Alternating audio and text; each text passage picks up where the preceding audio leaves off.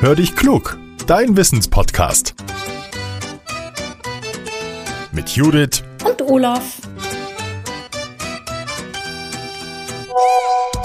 Ah, eine Sprachnachricht von Judith. Na, mal hören, was er will.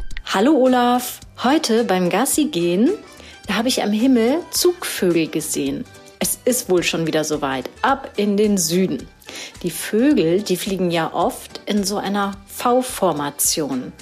Weißt du, warum die das machen? Na, schönen Dank auch, Judith. Wollen wir nicht wieder über Nacktschnecken sprechen oder sowas? Weißt du, das ist so ein Thema, da halte ich mir die Ohren zu und ich mache die Augen zu und singe nur noch la la la la la. Ich will das nicht hören. Ich bin ein Sommermensch und wenn die Vögel in den Süden fliegen, heißt das, der Sommer neigt sich dem Ende zu. Schönen Dank auch. Naja, lass uns mal schauen, was V-Formation eigentlich bedeutet und warum die Vögel das machen. V-Formation meint, dass ein Vogel an der Spitze des Zugs ist und die anderen Vögel fliegen dahinter und zwar so, dass es für uns von unten aussieht wie der Buchstabe V. Viele denken, es handelt sich bei den Vögeln in V-Formation automatisch um Wildgänse. Häufig ist das auch so, aber Kraniche, Möwen, Kormorane und Reiher fliegen auch häufig so und deshalb haben wir es also mit verschiedenen Arten am Himmel zu tun.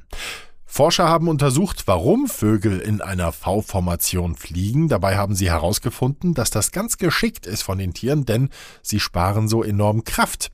Der erste Vogel an der Spitze des Zugs, ja, der hat's am schwersten, der muss arbeiten. Er ist dem stärksten Reibungswiderstand in der Luft ausgesetzt. Außerdem hat er es oft mit ungünstigen Strömungen zu tun. Und so kommt es, dass er eigentlich ständig mit den Flügeln am Schlagen ist. Einfach mal beobachten. Experten nennen das den Ruderflug. Die Vögel dahinter, die haben es leichter. Der erste Vogel sorgt mit seinem Flug für Luftverwirbelungen und die können die Vögel im Gefolge nutzen. Die können streckenweise einfach gleiten, ohne die Flügel nutzen zu müssen. Dadurch sparen sie enorm viel Energie. Natürlich ist der erste Vogel irgendwann völlig erschöpft und alle und deshalb ist jeder mal an der Reihe.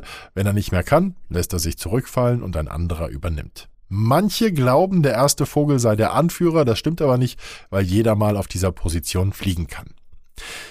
Viele Vögel brechen vor dem Winter auf und fliegen in den Süden. Bei uns würden sie nicht genug zu fressen finden und deshalb nehmen sie die lange Reise auf sich. Fachleute unterscheiden Langstreckenzieher und Kurzstreckenzieher. Die Langstreckenzieher, die verbringen die kalte Jahreszeit in Afrika. Die Kurzstreckenzieher sind den Winter über im Mittelmeerraum. Ich bin auch mehr so der Kurzstreckenzieher. Zugvögel sind zum Beispiel Weißstorch und Schwarzstorch, Kranich, der Kuckuck, die Feldlerche, die Nachtigall und der Hausrotschwanz.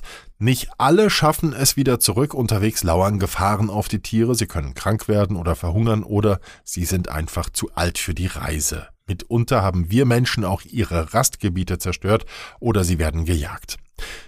Viele Vögel fliegen auch nicht fort. Das sind dann sogenannte Standvögel. Dazu gehören Spatzen, Meisen, Amseln und Spechte. Die bleiben das ganze Jahr über in ihren Brutgebieten.